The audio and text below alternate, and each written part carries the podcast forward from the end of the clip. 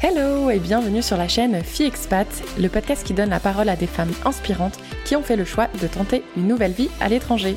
Je suis Kelly Barichello et je suis partie seule m'installer aux États-Unis puis au Canada il y a maintenant plus de 10 ans. Que tu sois déjà expatriée slash immigrée ou tout simplement curieuse de savoir comment est la vie en Amérique du Sud, en Afrique ou encore en Asie, ce podcast est fait pour toi. Toujours dans la joie et la bonne humeur, j'échange avec mes invités sur leur parcours, les difficultés qu'elles ont rencontrées mais aussi les moments forts. Et comme vous êtes de plus en plus nombreuses à nous écouter en dehors de la France, dans cette saison 6, mes invités et moi, on va te proposer des épisodes quelque peu différents des saisons précédentes afin de te partager certains de nos ressentis ou alors de t'apporter des conseils pour vivre mieux ton aventure. Et si tu souhaites rejoindre les coulisses de Fille Expat, je t'invite à t'abonner au compte Instagram. Le lien se trouve dans la description de cet épisode. Allez, attachez vos ceintures, let's go Salut à toi qui nous écoute et bien le merci d'avoir choisi de passer un petit moment en notre compagnie. Cette conversation que je m'apprête à avoir avec mon invité marque la 90e rencontre que j'ai l'honneur de pouvoir faire. Et pour le centième épisode, je te prépare un épisode spécial. Donc n'oublie pas de t'abonner à cette chaîne sur ta plateforme d'écoute car crois-moi, tu n'auras pas envie de le rater. Maintenant, place à mon invité. Salut à toi. Peux-tu commencer par te présenter en commençant par ton prénom, ton âge et la ville d'où tu nous parles actuellement?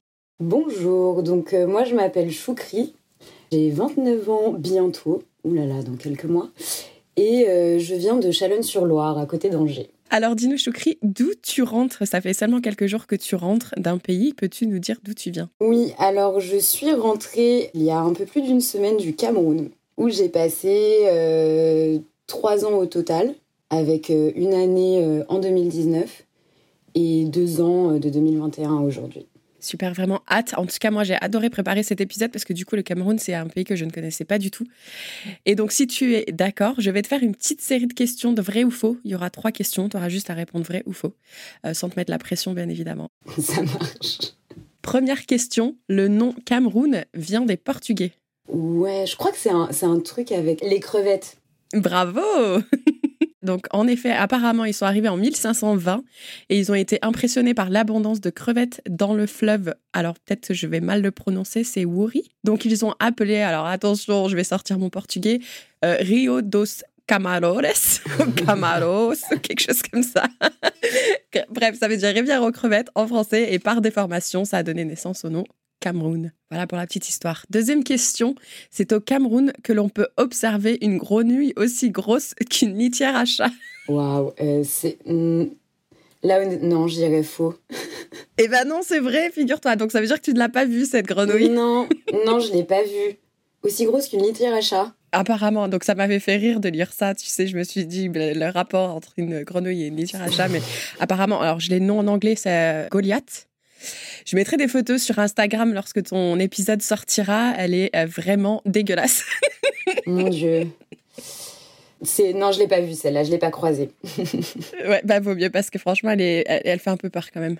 Troisième question l'intégralité de la superficie du Cameroun est très sec. Non, faux. C'est faux, moi je sais pas pourquoi, tu vois, à chaque fois, enfin, ça c'est moi aussi ma culture générale qui est vraiment nulle. C'est que moi j'imagine l'Afrique, j'imagine qu'il fait chaud, qu'il pleut pas, mais non, il y a un village côtier, Debuncha, qui est un des lieux qui enregistre la plus forte pluviométrie au monde. Oui, non, mais il pleut au Cameroun et en fait, euh, le Cameroun, c'est appelé euh, l'Afrique en miniature. Bon, peut-être principalement par les Camerounais, mais parce qu'en fait, tu as toutes les aires, euh, je sais pas comment on dit, mais en gros, tu as toutes les toutes les caractéristiques euh, géologiques du continent dans le pays. En fait, au nord, il fait très chaud, je pense c'est un climat semi-aride, aride. Euh, dans le centre, là, moi où j'étais, euh, du coup, tu as quand même la saison des pluies et c'est très vert, tu as quand même la forêt équatoriale, tu as les régions du littoral, donc c'est pour ça ils appellent ça l'Afrique en miniature. J'ai pas pensé à regarder. D'habitude, je regarde, mais la superficie totale du Cameroun, enfin, si tu vas aller du nord au sud, par exemple, euh, tu sais à peu près à combien de kilomètres ou en voiture, combien d'heures ça mettrait? Je peux pas te dire en termes de voiture. Euh, en plus, tout n'est pas forcément praticable et en fait, surtout, tout n'est pas euh, sécurisé. Parce que le nord, enfin, le nord et l'extrême nord, c'est des régions dans lesquelles il y a Boko Haram. Enfin, surtout l'extrême nord. Et après, tu as la région de l'Est où du coup il y a la forêt, du coup, enfin, c'est pas praticable, c'est beaucoup de pistes. Donc euh, c'est un peu difficile de. En termes de kilomètres, je sais pas. Faudrait que checker, mais en termes de. Concrètement, de toute façon, quand tu voyages, parce que quand tu fais des trajets, on dit on voyage à tel endroit, c'est réellement un voyage en fait. Donc tu mets le temps, enfin beaucoup de temps à faire les choses. C'est pour ça, ouais, les Camerounais disent voyager. Là, je voyage à tel endroit pour dire, là, je voyage au village. Bah ouais, c'est un vrai voyage quoi. J'avais jamais entendu ça, je trouve ça assez rigolo. Mais écoute, avant d'aborder euh, un petit peu plus le Cameroun, on va peut-être euh, revenir sur toi, un petit peu sur qui tu étais avant ton départ et qu'est-ce qui t'a emmené justement à, partir faire une mission euh, au Cameroun. Donc si tu veux bien peut-être repartir un peu en arrière, donc t'es pas obligé de nous parler de ta naissance, mais quand même qu'on sache un peu qui tu es. Alors, en fait, moi j'ai fait donc c'est mes études hein, qui m'ont emmené là-bas. Euh, parce qu'en fait, j'ai fait un master de solidarité internationale, action humanitaire et crise euh, à l'université de Lille, à Lille 2.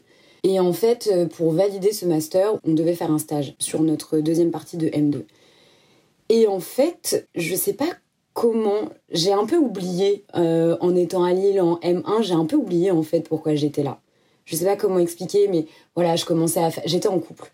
Donc je commençais à faire euh, d'autres types de plans. On, est, on a commencé en septembre, on s'est vraiment mis dans, dans, le sujet, on continuait, nos cours étaient hyper intéressants. Enfin vraiment ce master, euh, il était incroyable. Euh, il nous préparait, pour le coup maintenant que j'ai fait mon expérience, il nous préparait vraiment bien au monde du développement et de l'humanitaire selon moi. En fait je sais pas, j'ai eu comme un réveil en mode non mais en fait moi je vais aller, je vais aller en Afrique. Donc à la base j'étais partie avec mon copain sur un plan de peut-être trouver un stage à Lille pour ensuite peut-être déménager dans un autre pays. Et en fait, euh, non, j'ai eu un que je pouvais pas expliquer à l'époque, mais vraiment une prise de conscience où j'étais là, mais pas du tout. Euh, qu'est-ce que je raconte? Non, euh, moi je voulais, je veux aller en Afrique. Et c'était vraiment un, franchement, c'était un appel. C'est très bizarre de dire ça comme ça, mais c'était vraiment un appel et c'était une urgence d'y aller. Et à partir de là, du coup, j'ai orienté toutes mes recherches de stage en fait sur le continent africain parce que c'est là où je voulais aller. Tu sais, moi, je crois beaucoup à l'instinct et, à ces choses, justement, qu'on ne peut pas expliquer. Donc, pour moi, c'est parfaitement logique, justement, que tu aies ressenti ça. Est-ce que ton copain était euh, dans le même cursus que toi ou est-ce que lui faisait quelque chose de totalement différent? Alors, euh, c'était pas très différent. Moi, c'était à l'échelle internationale. Lui, c'était euh, plus sur les associations. Euh, enfin, du coup, français, c'était un master. J'ai plus l'intitulé, mais un master sur la gestion des organisations, enfin, ou des, associations. Donc, quand même dans le même secteur. Sauf que, bah, du coup, moi, c'était à l'international. Et c'est vrai que bah, du coup, cette décision a impliqué euh, bah, une séparation, entre autres, que je ne pouvais pas vraiment expliquer à l'époque, parce que du coup, je te dis, ça m'a vraiment... Euh, ouais, peut-être aspiré, je sais pas comment expliquer, mais en fait, ça, ça primait littéralement sur tout le reste, en fait. C'était, euh, il fallait que j'y aille, et je pouvais pas mettre du sens sur le moment, mais il fallait que j'y aille. Parce que justement, j'allais te demander comment on aborde ça avec euh, quand on est en couple, comment on aborde ce sujet de bah écoute, euh, moi j'ai envie de partir, mais j'ai envie de partir loin, et tu vas peut-être pas pouvoir aller avec moi, mais du coup, vous, ça a fini par, euh, par se conclure à une séparation.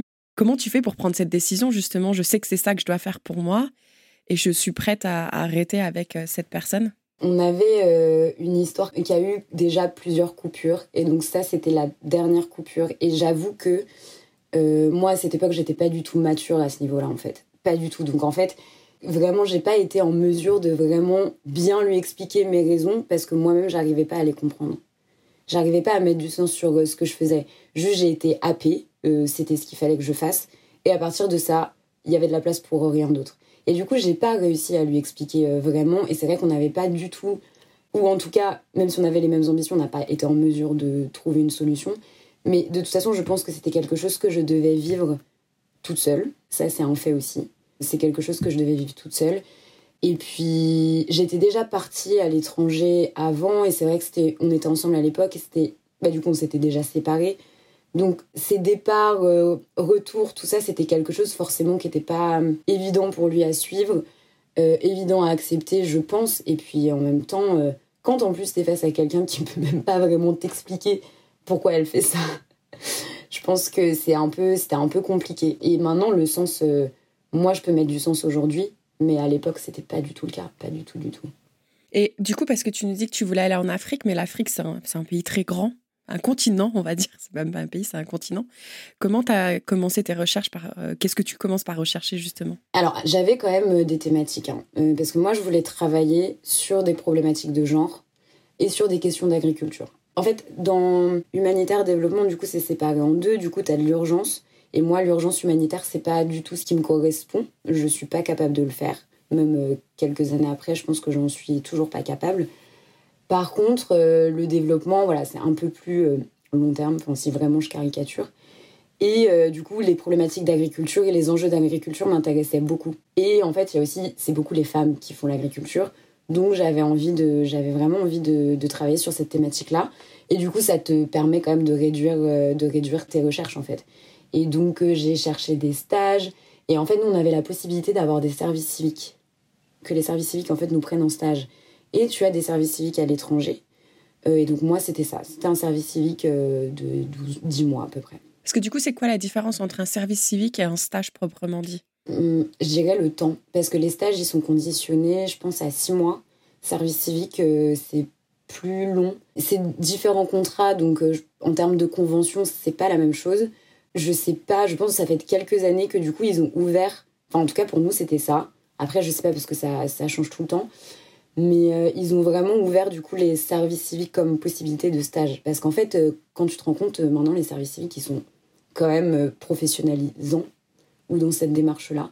Donc en fait, ils les ont ouverts comme possibilité de stage. Et c'était c'est chouette. Parce que du coup, tu es accompagné pour tout ce qui est en termes de visa? Non, alors ça, non. Ben, ça dépend de ta structure en fait. Service civique, ça va dépendre de ta structure. Et moi, en ce qui concerne ma structure, c'était accompagnement zéro. Donc, on s'est débrouillé toute seule de A à Z pour tout. Du coup, il te fallait, j'imagine, un visa, une assurance santé?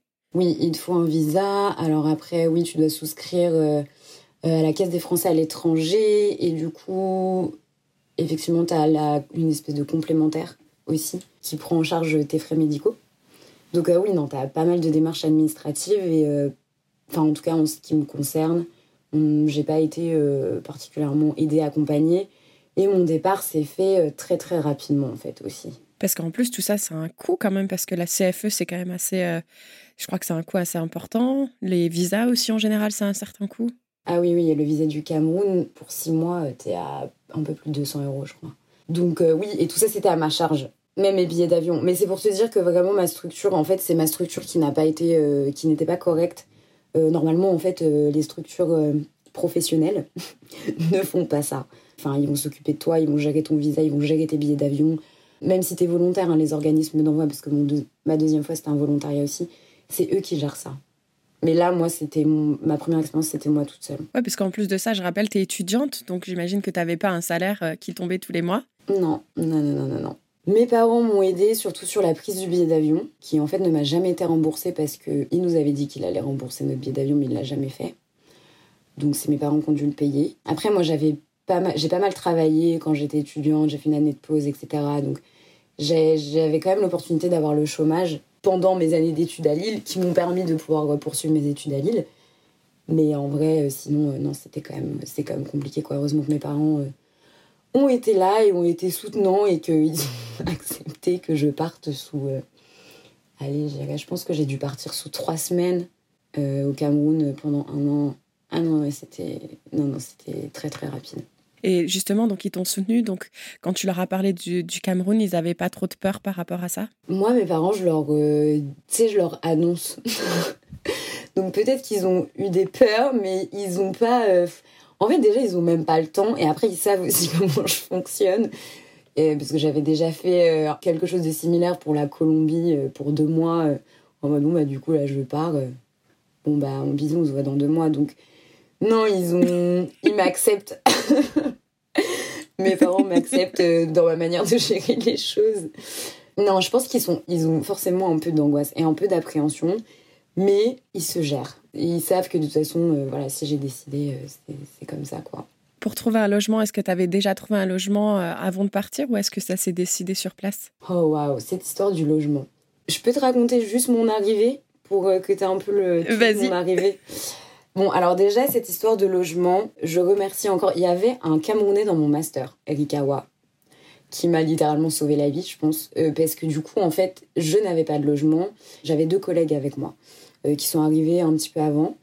En fait, euh, Rikawa avait trouvé le moyen. Il avait une cousine à lui qui était à Yaoundé, donc elle m'a hébergée pendant la première semaine. Et donc euh, moi, je suis arrivée. Et en fait, moi, personne n'est venu me chercher à l'aéroport. Donc je suis arrivée bah, complètement seule. C'était déjà la nuit. Et puis bon, bah voilà, les adresses au Cameroun. Enfin, c'est pas des adresses. Enfin, je sais pas, c'est des carrefours. Enfin, c'est un fonctionnement différent parce que c'est pas quadrillé comme comme nous. Donc t'as pas d'adresse. Et donc, euh, je suis arrivée toute seule à l'aéroport. Heureusement que ma voisine d'avion, c'était une pasteur, je sais pas comment on dit. C'est elle qui a été trop gentille, qui m'a géré le taxi. Et en fait, du coup, on m'avait juste donné l'indication. Donc, c'était à Hôtel Vallée, enfin Vallée Longcac. C'est l'indication, c'est un, espèce de carrefour, il y a un hôtel. Et donc, euh, bah, le taxi a été super sympa euh, de d'attendre avec moi parce que bah moi j'avais pas j'avais pas de puce encore camerounaise. Donc en fait euh, moi je suis arrivée j'étais à j'avais ni internet ni téléphone enfin tu vois. Vraiment euh, une arrivée un peu un peu compliquée. Et en fait du coup elle habitait en fait juste derrière l'hôtel Vallée donc il a réussi à la contacter et elle est venue me chercher. Et du coup je suis restée euh, je crois une semaine deux semaines chez elle chez Judith qui a été incroyable de m'accueillir alors qu'elle ne me connaissait pas ça m'est déjà arrivé ça aussi euh, de me faire accueillir dans un pays et, ça change tout en fait parce que tu te sens quand même bah, déjà c'est quand même déstabilisant le fait d'arriver la nuit dans un nouveau pays etc et là euh, d'avoir au moins euh, cet accueil c'est clair que ça fait du bien. Ah oui clairement. Qu'est-ce que tu aurais fait différemment si tu devais refaire cette première arrivée aujourd'hui? Qu'est-ce que tu aurais fait différemment? Honnêtement je pense j'aurais pas pu faire différemment. Parce que moi j'ai le sentiment que ça ça dépendait pas vraiment de moi en fait parce que j'ai eu une deuxième arrivée qui s'est passée forcément différemment. Je connaissais pas le Cameroun, euh, j'avais personne sur qui m'appuyer là-bas. Donc en fait, dans tous les cas, honnêtement, j'aurais pas pu faire mieux comme arriver à l'arrache. Franchement, euh, honnêtement, j'ai eu une chance incroyable. J'aurais pas pu faire mieux comme arriver euh, pas du tout préparé. Donc en fait, j'aurais pas pu faire différemment. Une autre structure, en fait, il y a que ça qui aurait pu changer. Voilà, j'ai eu de la chance, voilà, j'ai discuté avec ma voisine d'avion, elle a été super gentille. Euh, au final, le taxi que j'ai rencontré après, voilà, je l'ai appelé pour d'autres fois. Euh, euh, voilà, il, a, il était super sympa. Enfin, tu vois, non, du coup, j'aurais rien fait différemment. Du coup, c'est important ce que tu dis. Le, le, réseautage, ça peut se commencer avant, mais aussi même dans l'avion jusqu'à la dernière minute. C'est important d'échanger avec les personnes qu'on a autour de nous. Non, clairement. Clairement, clairement. Et donc ensuite, une fois, une fois sur place, donc tu es hébergé pendant une semaine, dix jours. Raconte-nous tes premières journées quand tu t'es réveillé. Enfin, je sais pas du tout quelles sont les images que tu avais euh, en face de toi. Est-ce que tu arriveras à nous plonger justement dans ce voyage? Déjà, le premier contact, en fait, le Cameroun, du coup, c'était tout est marquant. Et en fait, euh, je suis arrivée de nuit. Et en fait, de nuit, même si tu vois pas très bien la ville, il y a quand même euh, tes sens qui sont activés. Voilà, tu sors de l'aéroport, tout le monde est en train de te hurler dessus. Voilà, ça c'est voilà. Donc déjà tes oreilles. Enfin, ton ouïe est ultra stimulé parce que voilà, tu dois monter dans tel taxi, euh, t'as les mecs qui font le change qui sont là, euh, les vendeurs à la sauvette, enfin voilà, du coup t'es... Et puis même les autres gens qui accueillent leurs proches qui arrivent. Donc déjà en termes de bruit, en termes d'odeur, il y a plein d'odeurs, tu vois, l'odeur de la nourriture, euh, l'odeur, bah, en vrai, des poubelles aussi. Il y a des odeurs qu'en Europe, en fait, on n'a pas ou plus vraiment l'odeur de, bah, de la vie, quoi. vraiment, tout est, tout essence, du coup, sont, sont pris. Après, voilà, les premiers jours, donc moi je suis arrivée, c'était en saison sèche. J'ai rejoint mes collègues que j'ai rencontrés. Euh, je me souviens qu'on avait marché pour aller à un rendez-vous et il faisait une chaleur pas possible. Après, du coup, t'as la ville avec euh, les embouteillages, les motos, euh, les voitures partout, les klaxons. Les klaxons qui sont omniprésents, en fait, pour indiquer ce que tu fais. Vraiment, c'est. Ils n'utilisent pas le clignotant, ils utilisent le klaxon. non, non, le clignotant, non, non, il y a le clignotant. Bah, ça dépend, des fois, oui, mais beaucoup le klaxon en ville, donc tu vois, les embouteillages. Euh, il y a beaucoup de gens dehors. Euh, les gens, ils vivent dehors. Donc, euh, tu vois, tu as tous les gens qui vendent des, des choses en bord de route, que ce soit les arachides, que ce soit la petite boutique, que ce soit les jus, enfin voilà, les jus naturels, ananas, les mecs qui ont aussi les chaussures, qui te vendent des chaussures et qui posent des chaussures au-dessus de leur tête, enfin tout est ultra stimulant. Il fait chaud, c'est le désordre. Au Cameroun, ils utilisent ce mot beaucoup, désordre. Vraiment, c'est le désordre. C'est ultra prenant, très saisissant, très prenant. Et puis après, tu as aussi les gens. Voilà, euh, les taxis. Euh, en fait, au Cameroun, les taxis, c'est des taxis partagés. Donc en gros, soit tu prends. Euh, donc t'es plusieurs, et enfin, on est trois derrière et trois devant. Tu te mets deux sur la place passager et on dit, on dit qu'on bâche. C'est-à-dire que tu te, tu te mets à deux sur le siège. et donc, euh, donc voilà, donc t'es collé aux gens en permanence. les taxis ils passent parce qu'en fait pour te déplacer, en gros, tu te mets à des points, enfin des points. donc comme je t'ai dit, hôtel Vallée, voilà, t'as différents points comme ça dans Yaoundé et il faut connaître en fait. Tu te déplaces comme ça. Donc si tu connais pas où tu dois aller et que tu connais pas comment les taxis, enfin comment les Camerounais le nomment, en vrai tu peux pas trop y aller. Donc voilà, donc si tu vas pas dans la direction où les taxis ils passent devant toi, tu leur dis bah là je vais aller à Carrefour Bastos. Enfin je dis Carrefour Bastos et tu donnes le prix. Si ça va, ils vont pas là, ils t'ignorent. Donc en fait, des fois, tu te prends genre 10 voitures qui juste ne te gèrent pas. Et t'es là genre, oh. Donc non, c'est ultra, euh, c'est un fonctionnement complètement différent euh, de déplacement, de vie. Est-ce qu'à ce moment-là, tu t'es dit, mais punaise, qu'est-ce que je fous là? Ah mais bien sûr. Non mais moi j'étais j'étais dépassée. Tous les jours. mais oui, non mais bien sûr. J'étais complètement dépassée par euh, comment tout se passe, par euh, les interactions entre les gens aussi. Donc du coup, comment tu as réussi à surmonter ce challenge de euh, c'est vraiment le désordre, j'ai pas l'habitude, c'est très intense pour moi. Comment on gère ce moment-là surtout? Enfin, tu étais toute seule du coup? Oui. Alors après, j'avais mes collègues, donc on était très tout le temps ensemble. Après, on a vécu ensemble et tout. Et puis en fait, après, très rapidement, en fait, tu rencontres les autres expatriés. C'est parce que c'est une très petite bulle Yaoundé. Hein enfin déjà de base l'expatriation c'est une petite bulle, mais euh, Yaoundé c'est quand même très petit, donc quand même rapidement tu rencontres des gens et tu as des réseaux sur lesquels tu peux t'appuyer. Alors après, sinon, en vrai, euh, en fait, t'as pas le choix. t'as pas le choix. Donc en fait, tu dois le gérer. Si tu veux te déplacer, il faut que tu le fasses. Mais j'avoue que moi, en ce qui me concerne, tu vois, par exemple, j'avais une de mes collègues, euh, Bénédicte, elle était très rapidement, tu vois, elle a appris le truc. C'était facile pour elle de, de, se déplacer, euh, facile d'interagir avec les gens.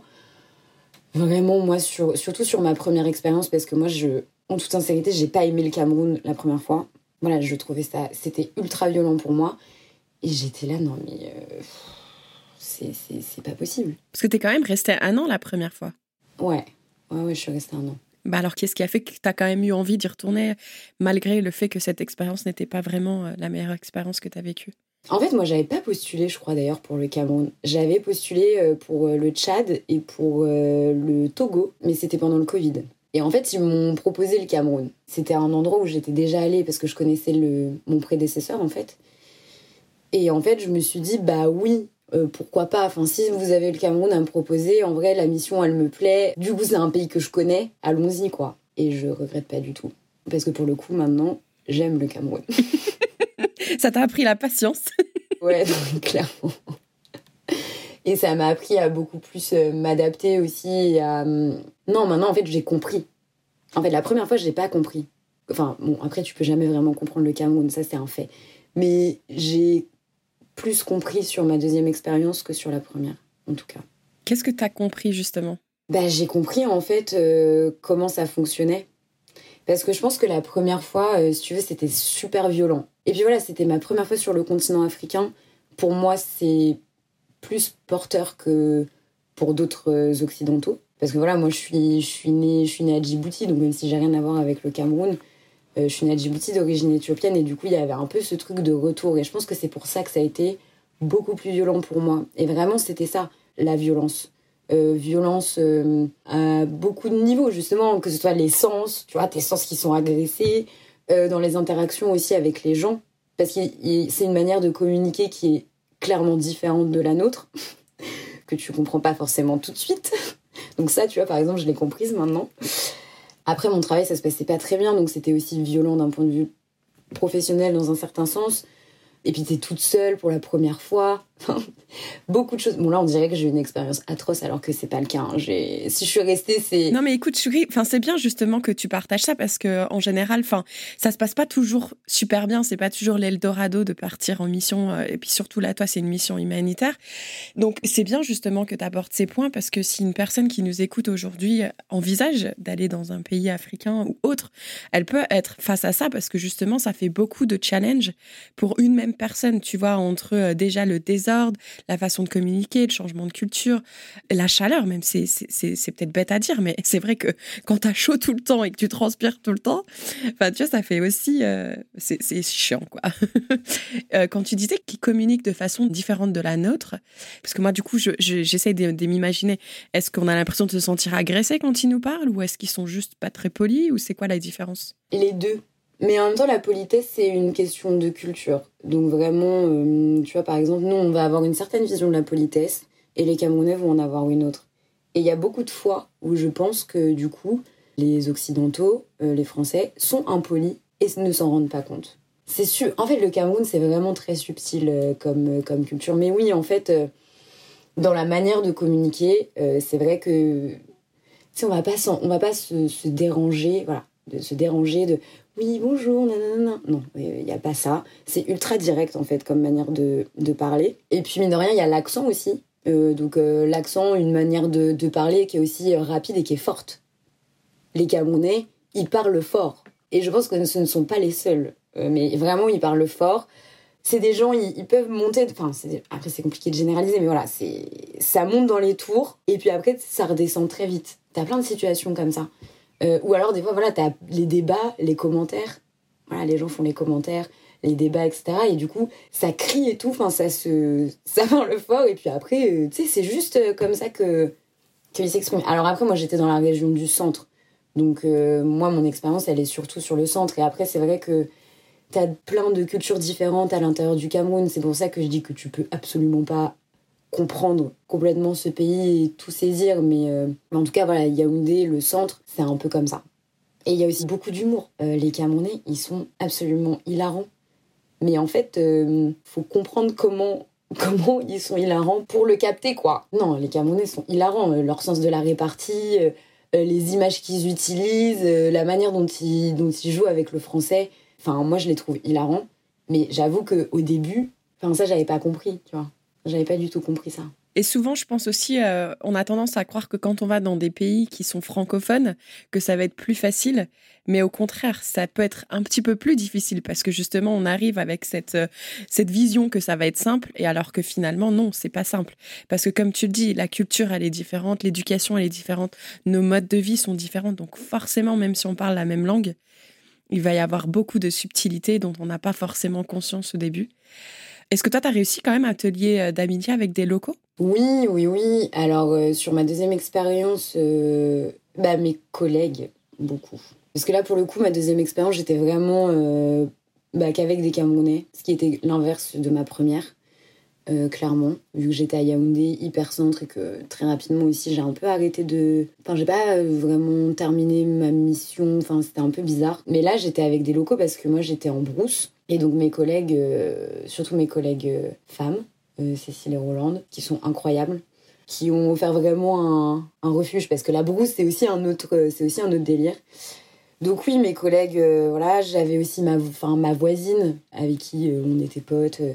Enfin oui, c'est complètement possible de se lier, de se lier d'amitié avec des locaux. Mais après, voilà, par exemple, moi, c'est compliqué pour moi, par exemple, d'aller me lier d'amitié avec le vendeur du coin, forcément, parce que bah on n'a pas forcément les, mêmes vies, quoi.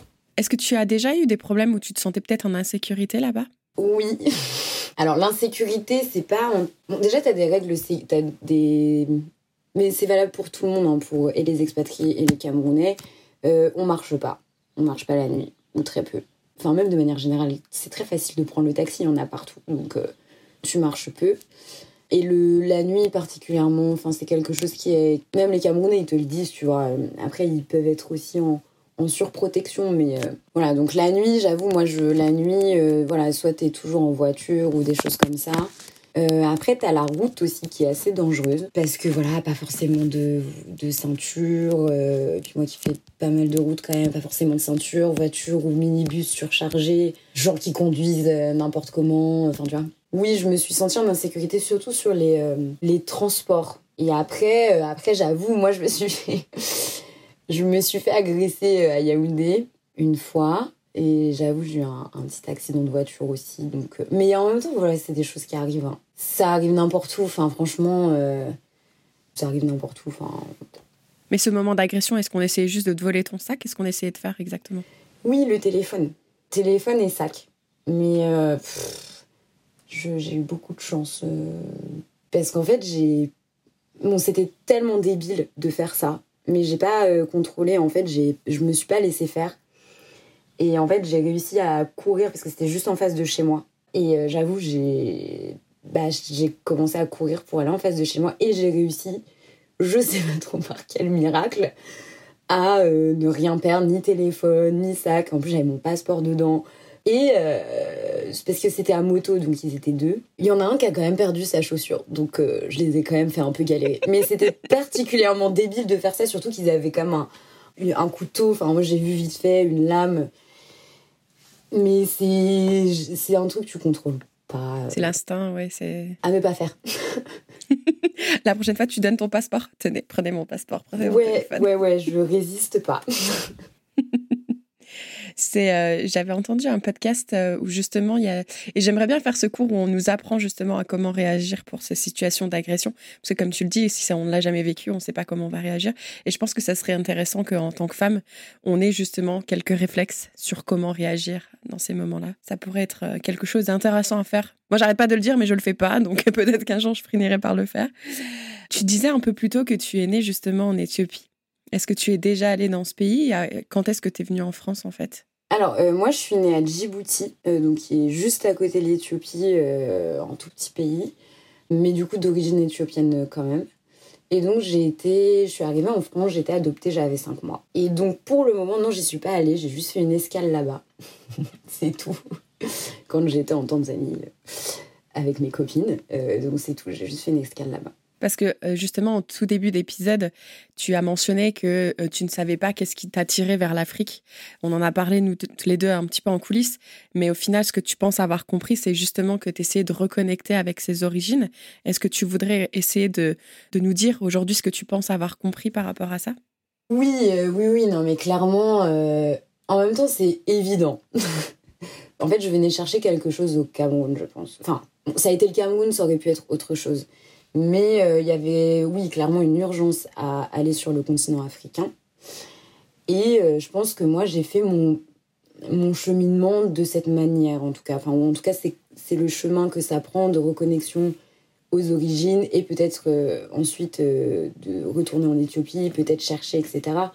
Mais moi, je pense que mon chemin, ça a commencé par ça. C'est-à-dire utiliser euh, finalement des excuses, comme le travail, comme euh, je vais aller là-bas et tout, je vais vivre là-bas. Et en fait, euh, non, évidemment, c'est pour se reconnecter, pour reconnecter, même si l'Afrique de centrale est, c'est complètement différent, mais les fonctionnements, je pense qu'il y a quand même des fonctionnements similaires. Il y a des fonctionnements similaires, il y a ouais, cette nécessité quand même de retrouver la terre, d'être aussi avec des gens, hein, d'être dans un environnement où en fait il y a que des gens bah, noirs et donc, ça, franchement, déjà, c'est aussi cool d'être avec des gens où tu passes euh, un peu euh, inaperçu, même si du coup, tu as la tête Afrique de l'Est. Mais euh, au pire, tu peux passer pour une fille du Nord, donc ça va. Donc, non, oui, un peu le, le sentiment d'appartenance. je pense que c'était ça que, que, je venais chercher et aussi une connaissance. parce qu'on a beaucoup d'idées, beaucoup, beaucoup de, de, fantasmes aussi, beaucoup de préjugés. Euh, lié au continent africain. On a tendance à le voir comme un bloc euh, uniforme, mais en fait, c'est tellement pas le cas. Euh, quand tu vois, ne serait-ce qu'à l'intérieur d'un seul pays ou un seul quartier ou une seule mini-ville, en fait, je, je, pense que je venais chercher aussi une, ouais, une espèce de. Ouais, la vérité, quoi, l'expérience. Est-ce que tu penses qu'en France, tu as déjà eu ce sentiment où tu te sentais pas vraiment à ta place? Oui, mais je pense qu'il est très inconscient parce qu'en fait, oui, mais quand adopté, c'est quand même très très particulier. Euh, parce que tu es complètement, euh, ouais, un peu pas effacé. Toute ton ethnicité, toute ton, ta culture, enfin, je veux dire, c'est effacé, ça n'existe plus. Euh, tu as été adopté quand tu as été un enfant, tu n'as littéralement, t'as rien, en fait.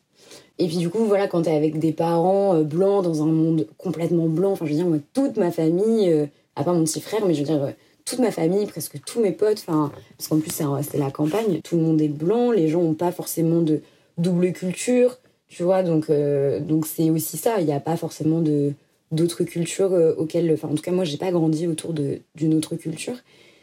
Et du coup bah oui, euh, tu le sens. Mais c'est pas, je sais pas si c'est une question de place. Mais peut-être un peu, ouais. J'ai un ami qui m'avait déjà partagé ce sentiment qu'il avait justement euh, en France. Et c'est vrai que c'est une réalité que nous, on n'est pas vraiment conscient. Et même si j'en suis sûre, tout l'amour de ta famille, de ton entourage, de tes amis, etc., ça n'empêche que tu peux quand même avoir le droit de te sentir différente et de pas être à ta place. C'est dommage qu'on n'en parle pas suffisamment, je trouve, mais on devrait en parler parce que peut-être que ça nous permettrait tous de, de se comprendre un petit peu plus. Parce que moi, mon ami m'a déjà parlé de choses que moi, j'en avais même pas conscience, en fait.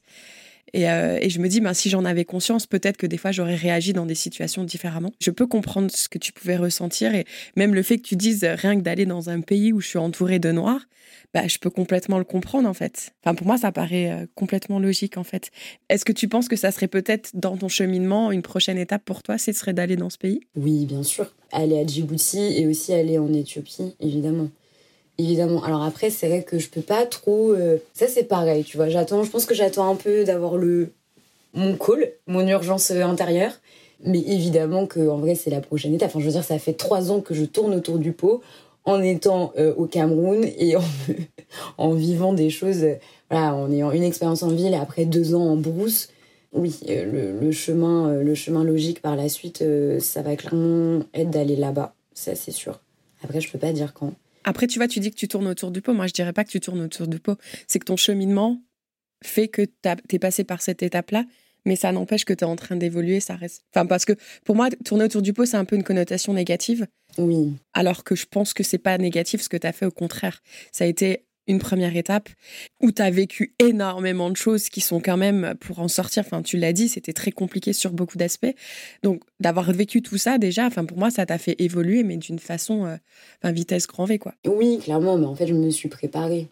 Le Cameroun est aussi réputé pour être un pays un peu, un peu difficile en termes, en termes d'adaptation, euh, voilà, même, euh, enfin, de manière générale. Et en fait, c'est vrai que moi, je me dis, bah, franchement j'ai réussi à peu près à gérer le Cameroun. Aussi difficile que ça a pu, être, bah franchement, euh, ça, je suis pas vraiment euh, inquiète euh, pour plein d'autres endroits où je pourrais potentiellement aller. Enfin, je peux me débrouiller. si j'ai réussi à survivre à vais, je vais réussir à survivre partout. Enfin, c'est bon, quoi. C'est bon, ça c'est check sur la liste. Moi, le petit conseil que j'ai surtout envie de te donner aujourd'hui, c'est que maintenant, ça fait une semaine que tu es rentré en France. C'est surtout là que tu vas avoir besoin d'énergie, je pense, parce que le retour, il est toujours compliqué. Et euh, surtout quand tu rentres du Cameroun vers la France, j'ose même pas imaginer la différence. Et je trouve que c'est là où c'est même des fois plus compliqué, c'est le retour en fait. Donc moi, si je peux te donner un conseil, c'est surtout de Bon, là, repose-toi un petit peu parce que je sais que tu m'as dit que pour l'instant, tu as besoin de reprendre un peu des forces, mais essaye quand même de rebondir rapidement sur la prochaine aventure parce que euh, sinon, ça peut être très dépressif la France en fait. Surtout en ce moment, c'est compliqué, ouais, vraiment. Donc bon, au moins il y a les beaux jours qui arrivent, donc ça c'est quand même bien parce que les gens en général sont quand même de meilleure humeur. Ça commence la saison des barbecues, donc ça c'est quand même le fun. Mais du coup, je trouve que c'est toujours bien de, savoir qu'est-ce qu'on fait là en fait. Là, ouais, je vais être là pendant six mois, un an, deux ans, trois ans, peu importe, parce que j'ai envie d'économiser de l'argent ou parce que j'ai envie de préparer ma prochaine expatriation dans tel pays, etc. Mais de commencer, ou même si là pour l'instant tu as juste envie de, de réfléchir, bah c'est ok en fait de dire bah là pour l'instant je suis là pour essayer de faire des plans. Mais je trouve que c'est important de savoir qu'est-ce qu'on fait là en fait? Parce que sinon, ça peut être très vite euh, dépressif en fait. Non, clairement. Et puis j'ai déjà fait un retour du coup euh, de ma première expérience. Oui, puis c'était un pire retour ça, parce que c'était pendant le Covid, non? C'était atroce. Mais oui, je suis restée bloquée pratiquement un an et demi en France alors que c'était pas du tout. Euh, puis en fait, après le Covid, on a, ils ont galéré à nous envoyer au Cameroun pour des histoires de visa. Donc en fait, on a été bloqué pendant six mois en France. Donc non, là, je sais que je vais prendre le temps, mais je vais m'activer pour éviter, ouais, parce que c'est vrai que les, les retours de voyage sont, peuvent être aussi violents, même parfois plus que le voyage en lui-même. 100% d'accord avec toi. Si toi aujourd'hui tu pouvais donner un conseil à une femme qui voudrait aller au Cameroun, quel serait ce conseil? Euh, De se préparer, peu importe ce que ça veut dire, mais de se préparer euh, mentalement, si, enfin, parce qu'en fait tu pourras jamais être prêt complètement, mais te préparer un petit peu, c'est quand même, euh, c'est quand même cool. Et surtout d'y aller. Honnêtement, enfin voilà, si, euh, si la recherche, alors après ça dépend ce qu'on cherche, mais si la recherche c'est l'intensité, le Cameroun ne pourra jamais décevoir. si la recherche c'est le calme, là par contre il y aura problème. Mais si c'est l'intensité vraiment en termes de choses à voir, en termes de de bruit, de désordre, de d'odeur, de, de rencontres, de, de, de rire. Le Cameroun, c'est le pays. On peut y aller. Alors, si aujourd'hui Choukri pouvait passer un petit message justement à Choukri qui préparait là, tu sais, où tu as eu trois semaines pour te préparer à partir, qu'est-ce que tu lui passerais comme petit message? Les Camerounais disent beaucoup une phrase, ils disent ça va aller. C'est vraiment une phrase d'espoir, je trouve, ce ça va aller. Et c'est une phrase aussi de réconfort. Et c'est aussi une phrase qui, qui est vraie en fait. Au final, ça va. c'est dur, oui, en fait, c'est ça, c'est dur. C'est ambivalent, c'est paradoxal, c'est c'est intense, c'est parfois triste, c'est parfois euh, complètement what the fuck. Voilà, oui, t'as des serpents dans ton jardin, écoute, euh, ça fait partie du game. Oui, tu te retrouves à des, dans, des, dans des situations et dans des lieux pas possibles. Oui, là, t'es triste et il se passe des choses vraiment pas cool. Mais en vrai, ça va aller. Et pour conclure cet épisode, est-ce que tu voudrais nous donner ta citation ou chanson préférée?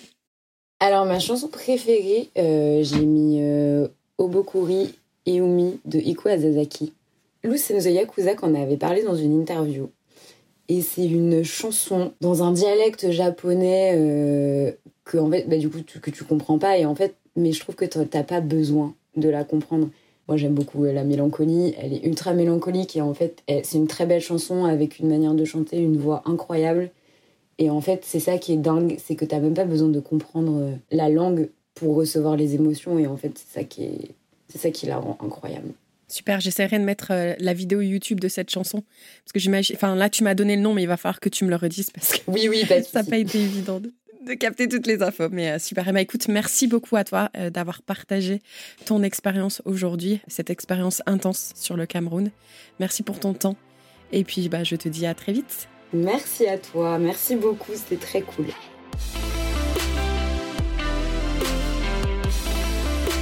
Merci beaucoup de nous avoir écoutés jusqu'au bout. Si cet épisode t'a plu et si Expat te plaît, surtout n'oublie pas de nous laisser 5 étoiles sur Spotify ou Apple Podcast puisque ça aide à faire augmenter la visibilité du podcast et c'est gratuit. Merci par avance et je te retrouve très vite pour un nouvel épisode de Expat. Ciao ciao